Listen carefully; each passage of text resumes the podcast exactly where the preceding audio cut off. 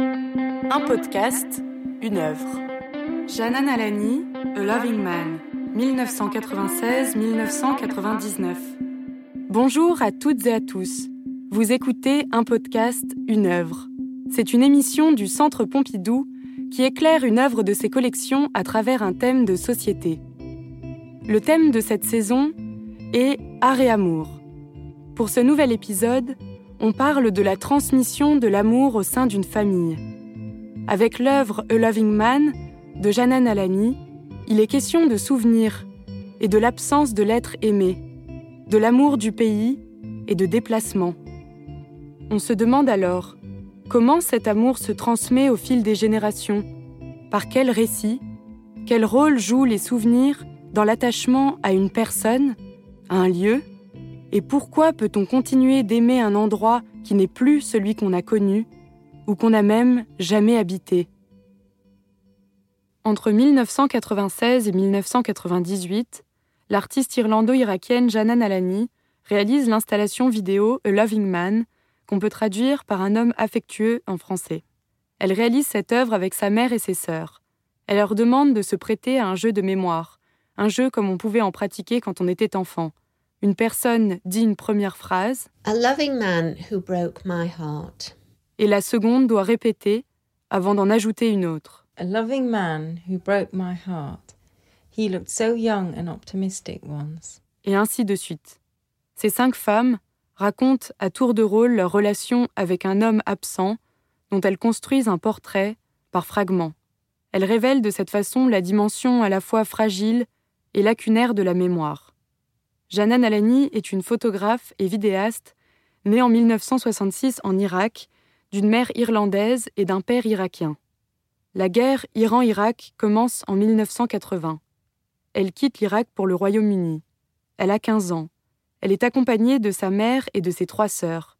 Alors qu'elle étudie les beaux-arts puis la photographie, à Londres, elle observe son pays de naissance, secoué par une série de guerres très violentes à travers les médias occidentaux. Les images présentées aux informations ne correspondent en rien au pays qu'elle a connu. Ces images déformées de l'Irak apparaissent dans les médias pendant la violente guerre du Golfe, qui éclate en 1991. Un an après le début de l'embargo imposée par l'ONU et soutenue par le Royaume-Uni et les États-Unis. Cette représentation du conflit réactive un imaginaire stéréotypé, propre à l'orientalisme du XIXe siècle. À contre-courant des images anonymes d'une guerre soi-disant menée dans un désert inhabité, l'œuvre de Janan Alani fait apparaître des visages. Elle fait entendre des paroles de personnes concernées. Elles sont liées à un être aimé qui est resté sur ce territoire alors sous embargo. Tout de suite, la conférencière Isabelle Bonzon nous immerge dans l'installation vidéo A Loving Man. Nous entrons dans une pièce cylindrique plongée dans l'ombre où cinq visages parlent l'un après l'autre, des visages filmés qui n'ont pas de corps, des visages de femmes, de gauche à droite, la femme à gauche est plus âgée et les visages des autres femmes sont plus jeunes, et on s'aperçoit au fur et à mesure qu'il y a des ressemblances et qu'il s'agirait sans doute de la mère et des filles. Et on se pose même des questions. Qui ressemble le plus à la mère? Qui ressemble peut-être au père? Et au fur et à mesure aussi, on entend ce texte en anglais répété plusieurs fois par les femmes en question comme une récitation, comme un poème appris par cœur par ces femmes qui se transmettent un message d'un père, d'un amant, d'un mari, d'un homme aimant qui est absent, qui n'est plus là et qui surtout est parti de leur mémoire au fur et à mesure, surtout chez les jeunes femmes. Ce sont des têtes coupées, comme des sculptures, comme des fragments archéologiques. Le spectateur ou la spectatrice sont entourés véritablement embrassé et intègre carrément la sphère intime du cercle familial. C'est un mélange de beauté, d'austérité, d'intimité et de théâtralité. Pour cet épisode, on vous propose une immersion sonore qui s'inspire de la construction de l'œuvre de Janan Alani, qui entremêle des voix de femmes. Cette œuvre joue aussi sur les codes du récit et du documentaire, qui sont par nature fictionnels selon l'artiste. C'est pourquoi nous avons proposé à Zara Ali, une jeune sociologue française d'origine irakienne, spécialiste du genre et des militantismes en Irak, de partager son regard sur l'œuvre de Janan Alani. Zara Ali travaille actuellement sur les mouvements politiques en Irak. Elle s'intéresse à l'implication des femmes dans les soulèvements qui ont eu lieu en octobre 2019 contre le pouvoir en place. Pour ses recherches, elle a interrogé des centaines de femmes qui ont participé à ces mouvements. De son point de vue de sociologue, elle observe à son tour comment la mémoire des événements historiques se transmet et se transforme. On a choisi de faire entendre ces deux paroles comme une discussion, de laisser les voix se compléter l'une l'autre, comme au fil d'une conversation. Leurs expériences et leurs réflexions se répondent et retracent leur amour pour leur pays, loin des représentations spectaculaires et stéréotypées. A loving man who broke my heart. He looked so young and optimistic once. He was my hero, he was loving, and he made me laugh. He was in love and made promises he couldn't keep. I am my father's daughter in so many ways. Je réfléchissais à la manière dont un film est construit avec des scènes qui viennent s'intégrer à un récit plus large. Et j'étais particulièrement intéressée par la réalisation de films documentaires, notamment pour leur lien avec le réel. L'idée que ce sont des vraies personnes qui ont vu ou pris part à de vrais événements, des événements importants. Alors souvent, les documentaires portent sur des sujets sociopolitiques importants et des événements historiques. Donc, je voulais essayer d'adopter leur méthode et souvent, quand les têtes parlantes sont filmées dans un documentaire, on les met dans une sorte de contexte neutre, un endroit différent des espaces domestiques. À la place, on les fait parler dans un studio, quelque part qui n'est pas chez quelqu'un.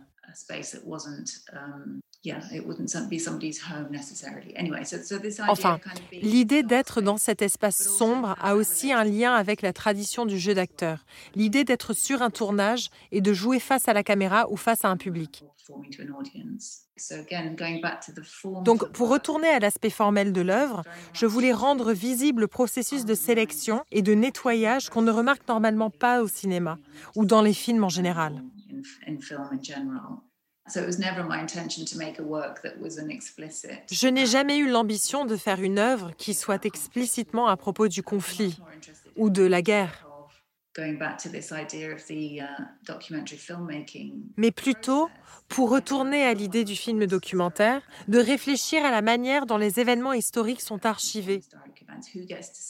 Qui a le droit de parole Qui est entendu À quelles histoires la priorité est donnée quelles histoires nous ne voulons pas entendre Et d'une certaine façon, c'est la raison pour laquelle j'ai fait l'œuvre de cette manière. C'est important de donner la parole parce que toutes ces, entreprises impérialistes, euh, c'est des entreprises de, déshumanisation. Zara Ali, sociologue. C'est-à-dire que regarder que ce soit le musulman en France ou l'Irakien comme un autre, c'est aussi, c'est vraiment le, ne pas le penser comme étant entièrement humain finalement. Et donner la parole, montrer des images qui sont autres, c'est finalement créer une proximité, une proximité imaginaire. C'est rompre avec des, représentations où ce qui est bombardé, où ces bombes, elles, tombent sur quelque chose qui n'est pas entièrement humain. Et c'est vraiment ça, je pense que, que le, travail que, que j'essaie de faire et, ce que Jenan aussi essaye de faire, c'est que changer le regard, c'est aussi déplacer la centralité montrer que tout le monde est central finalement. Donc c'est montrer que tout le monde est central et c'est aussi montrer que tout le monde est provincial.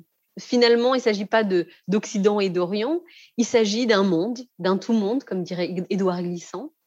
Et encore une fois, ça, ça a une histoire coloniale. C'est un produit de l'histoire. Ça s'est pas juste fait comme ça. Euh, je veux dire, on ne pense pas la différence entre, par exemple, un Allemand et un Français de la même manière qu'on pense la différence entre un Français et un Irakien. Et c'est ça qu'il faut briser. الآخرين أشكال وجوه وكتير كلام. الآخرين لعيونهم ما بتنام. الآخرين رافعين ايديهم بوجه الكوكب.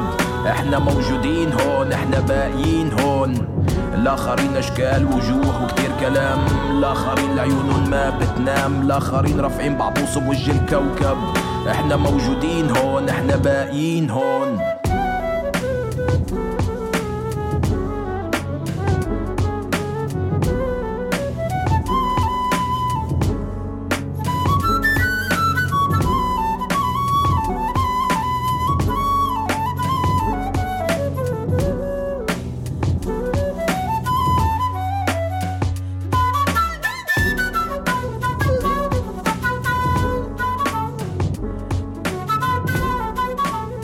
De Janan Alani questionne la manière dont la mémoire est fabriquée et comment elle se transmet. En même temps, elle montre que le récit est toujours subjectif, que ce soit pour raconter une histoire d'amour, un événement historique ou sa propre vie.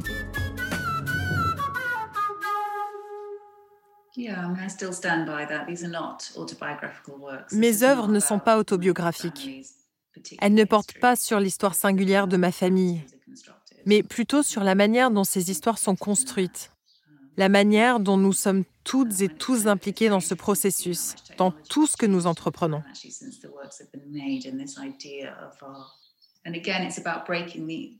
Alors encore une fois, mon travail essaie de briser l'artifice de la performance. Et en termes d'histoire personnelle, j'ai choisi un texte le plus général possible, en termes de faits autobiographiques. Pour retourner au point de départ et à la question de l'amour, l'œuvre commence comme une célébration d'une relation d'amour qui devient de plus en plus sombre à mesure que le texte avance. Au début, on entend dire euh, qu'il est merveilleux, qu'il est aimant, que tout est beau, il me fait rire. Et petit à petit, la relation se désintègre.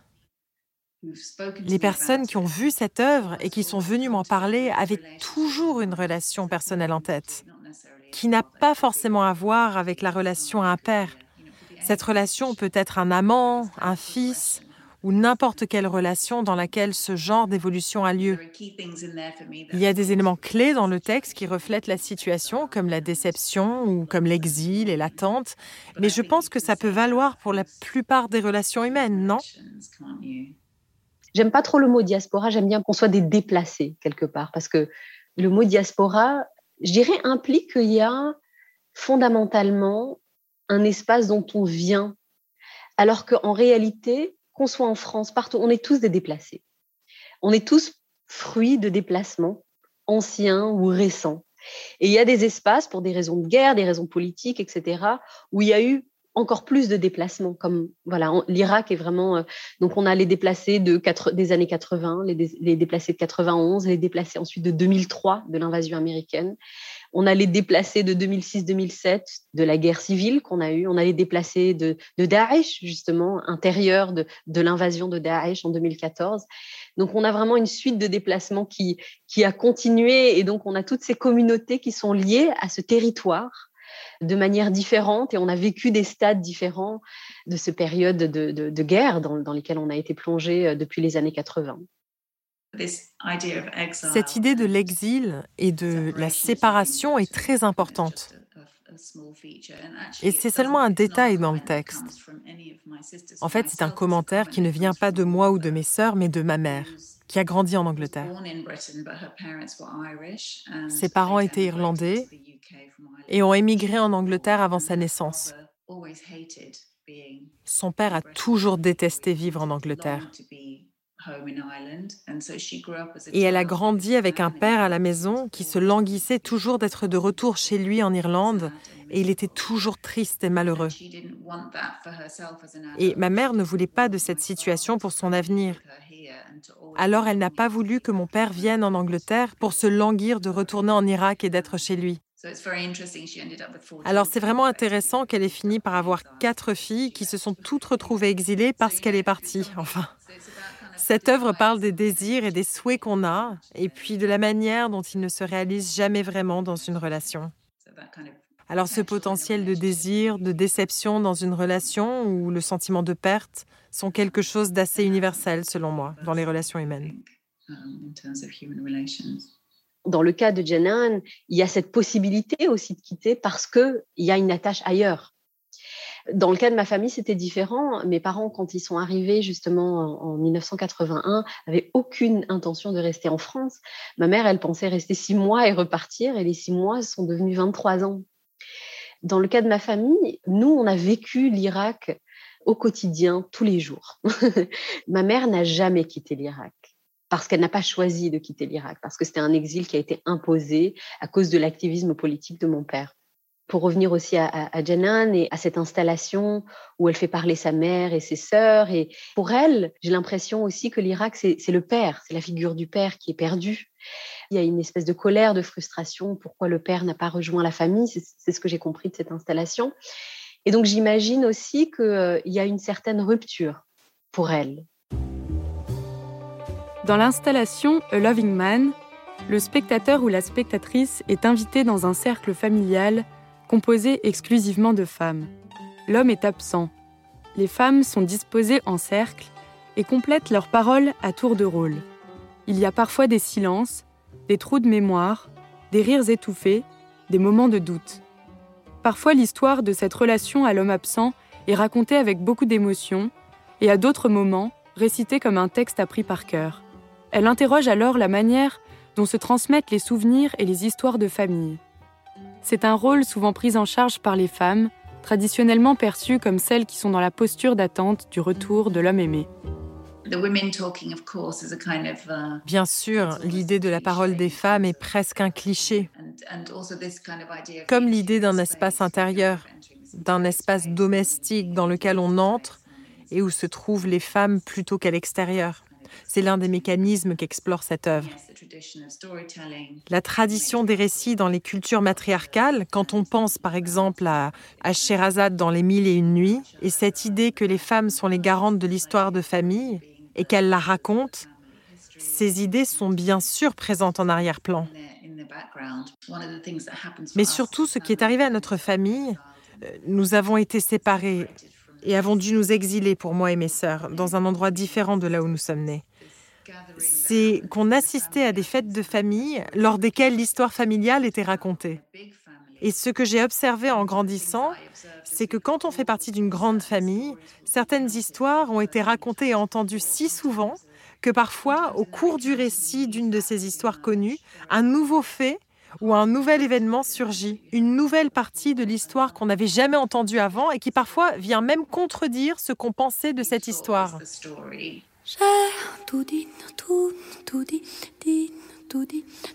J'ai terminé ma phrase, tout dit, tout dit, tout dit. J'ai tout dit, tout, tout dit, dit, tout dit, tout dit. C'est gravé dans le marbre, tout dit, dit. Hey, tout dit, si, tout dit, ma, tout dit, ça, tout dit. Tu veux que l'on se parle, tout dit. Oh, ma sœur, il de garde, dit, tout dit.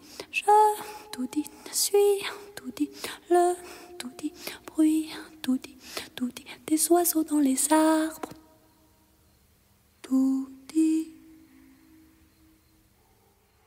Alors, le lieu que j'aime en Irak, c'est le quartier de ma mère. c'est la maison de ma grand-mère qui malheureusement n'existe plus, mais dans laquelle j'ai vécu. C'est quelques rues, en fait, où euh, elle a été à l'école. Ces rues où elle a joué quand elle était enfant. Donc, ce quartier s'appelle El Kardmiye. C'est un quartier très religieux, d'ailleurs, très conservateur. Mais c'est un très, très beau quartier, vraiment très, très beau où ma, mère a grandi, où euh, cette maison avec ce, jardin, cette grande maison avec ce jardin, où euh, toutes les fêtes, tous les mariages ont été célébrés dans ma famille. C'est vraiment, c'est le lieu où je, c'est le seul lieu dans ma vie, par exemple, où j'ai senti que j'étais vraiment chez moi mais dans un sens vraiment profond. Je, je sentais que j'étais chez moi parce que j'avais le sentiment que euh, déjà c'était un monde de femmes ça aussi, je pense que c'est là où je me reconnais beaucoup dans l'œuvre de Janan, parce que moi, mon monde aussi, c'est un monde très féminin. Et quand j'ai vécu à Bagdad, j'ai vécu avec mes tantes, ma mère, j'ai vécu avec des femmes. J'étais toujours avec des femmes, des femmes âgées. et ça, en fait, c'est quelque chose qui a été très important pour moi. J'avais tellement peut-être de blessures, et ça a comme pensé mes blessures de vivre là-bas avec ces femmes au quotidien dans, cette, dans, dans cet espace extrêmement féminin où justement euh, le, masculin, l'homme était absolument absent. C'était très agréable. Donc euh, pour moi, c'est vraiment le, le le, le quartier que je préfère.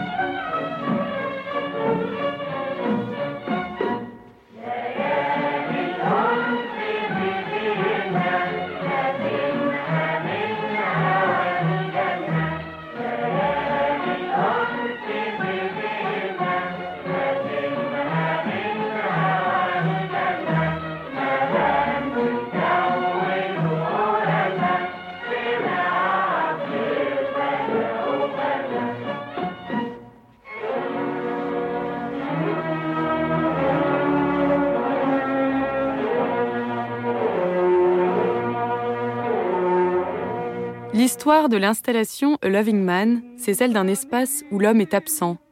C'est aussi l'histoire d'un amour retrouvé, renouvelé par la mémoire. Janan Alani a quitté l'Irak pour l'Angleterre, mais elle continue d'y revenir sans cesse dans son travail.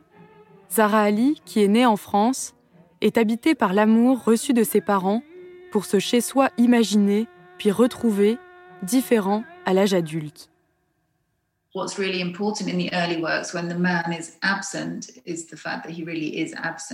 Ce qui est vraiment important dans mon travail des débuts est que l'homme est absent.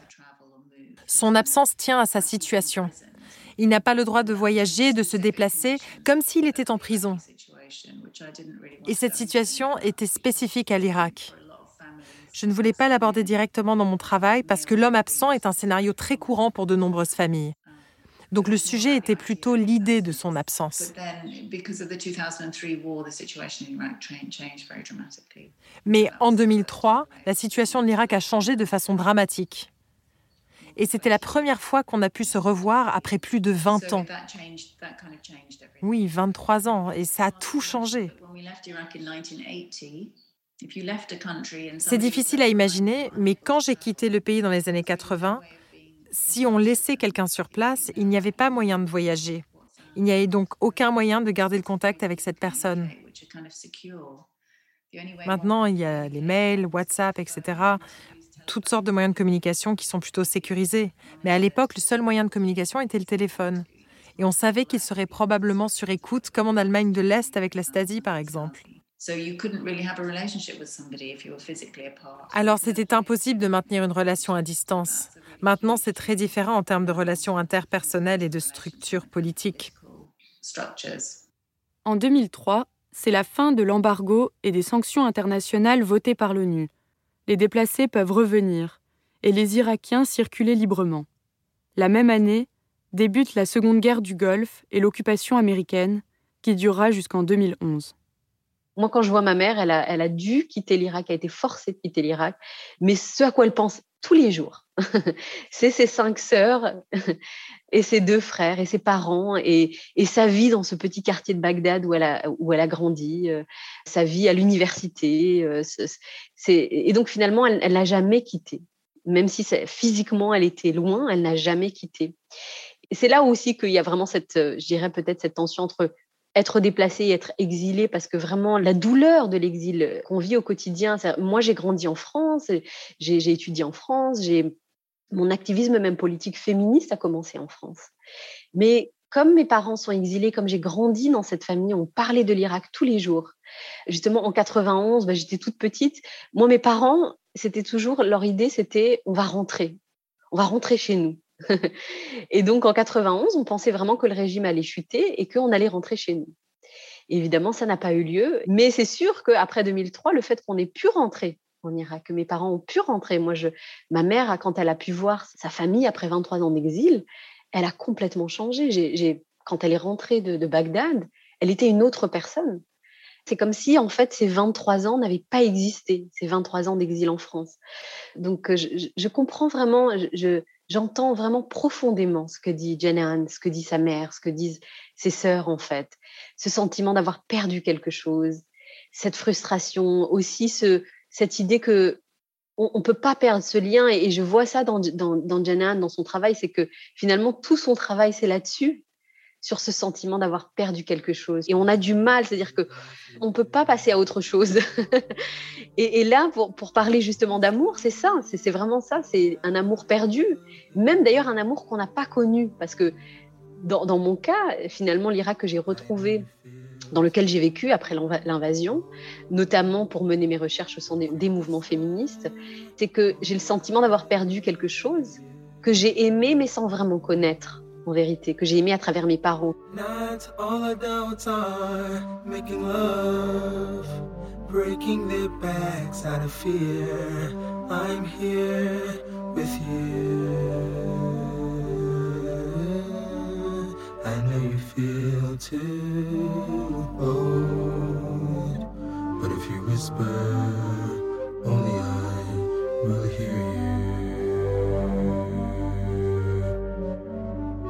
I know you feel too but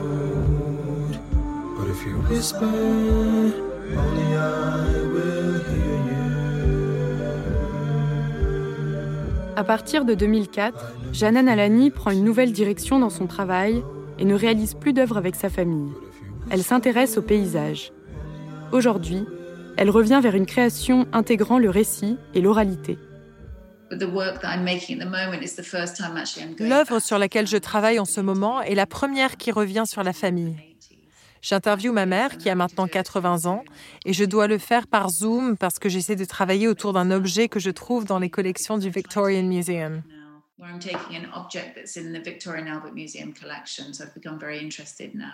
Je m'intéresse beaucoup aux cultures archéologiques du Moyen-Orient qu'on peut voir dans les musées occidentaux. Alors je choisis des objets spécifiques.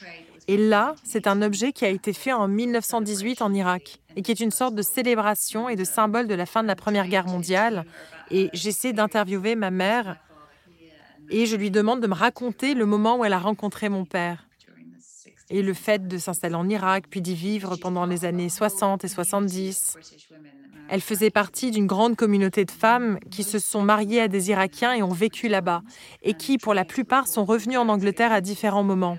J'essaie d'enregistrer ces récits et de construire une sorte d'archive autour de l'expérience de ces femmes anglaises au Moyen-Orient, parce que leur voix n'est jamais entendue. Ces femmes ont voyagé en Irak et avaient leur famille là-bas et leurs expériences sont très diverses, en fonction des personnes qu'elles ont épousées et de l'endroit où elles se trouvaient dans le pays.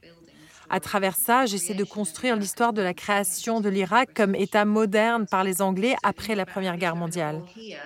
Alors je pense au fait que toutes ces femmes sont en Angleterre et qu'elles sont en quelque sorte invisibles parce qu'elles se fondent dans le décor. Mais elles ont ces histoires qui sont incroyables et que personne n'imagine car elles s'effacent poliment et ne sont pas considérées comme dignes d'intérêt.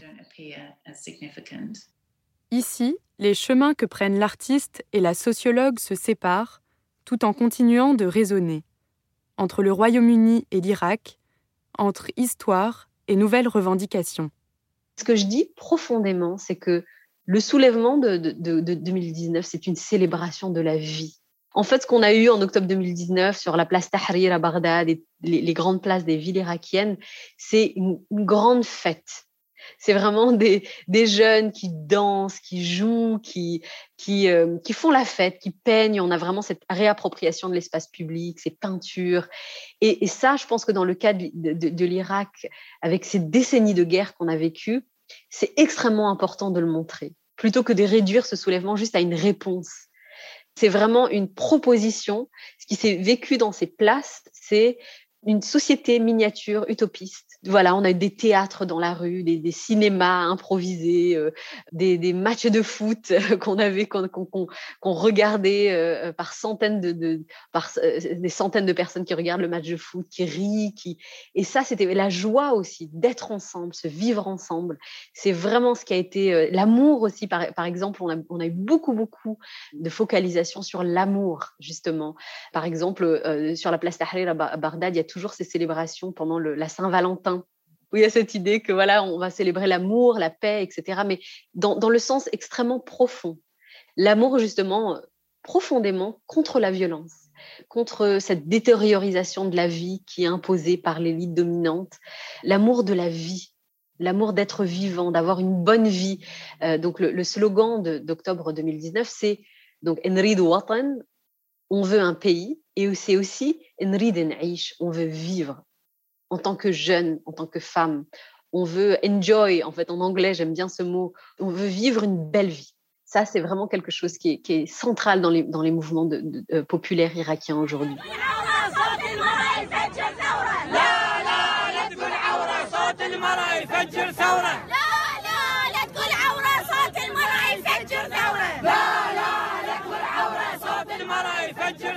Ce qui était important dans, ces mouvements de protestation et, dans la place centrale des femmes, des jeunes femmes, euh, par exemple, il y a une manifestation qui a été organisée dans le cadre justement du soulèvement d'octobre 2019 qui s'appelle Benatek ya Watan.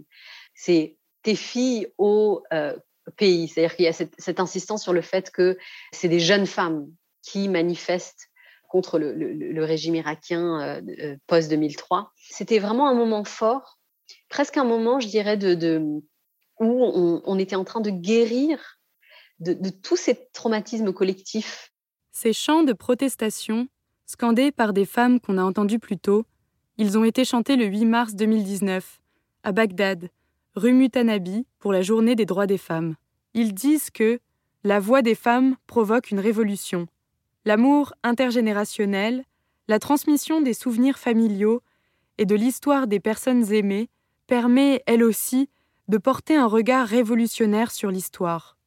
Malgré la douleur de l'exil, malgré les destructions continues et la guerre, l'amour continue de vivre à travers les souvenirs et à travers les revendications politiques des jeunes manifestantes irakiennes.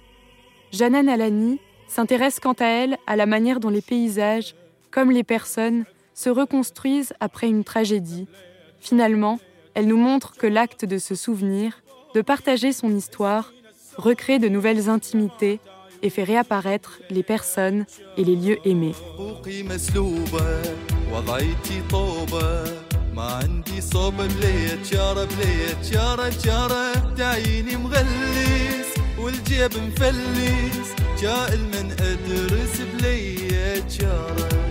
رزقي سلبوني حقي باقوني نيت تصدقوني بلية جارة بلية جارة جارة اخواني راحوا نسواني صاحوا ولدنا طاحوا بلية جارة Merci à toutes et à tous d'avoir écouté cet épisode de l'émission Un podcast, une œuvre du Centre Pompidou. Réalisation et production Julie Micheron et Clara Gouraud. Montage Antoine Dahan. Enregistrement et mixage Yvan Gariel. Habillage musical de Nawel Benkraïm et Nassim Koussi. Nous remercions tout spécialement Janan Alani et Zara Ali pour leur précieuse participation à cet épisode. Rendez-vous le dernier jeudi du mois prochain pour le dernier épisode de la saison Art et Amour. مسؤولي ساكت والوضع خابط مستقبل صار بلية جارة بلية جارة جارة والحل فهموني راح يعلسوني الظهر وحجي بلية جارة سلمي يا راي والحج زاهد ضربوه وقاعد ماكو جارة ماكو جارة جارة. وطني يتعفن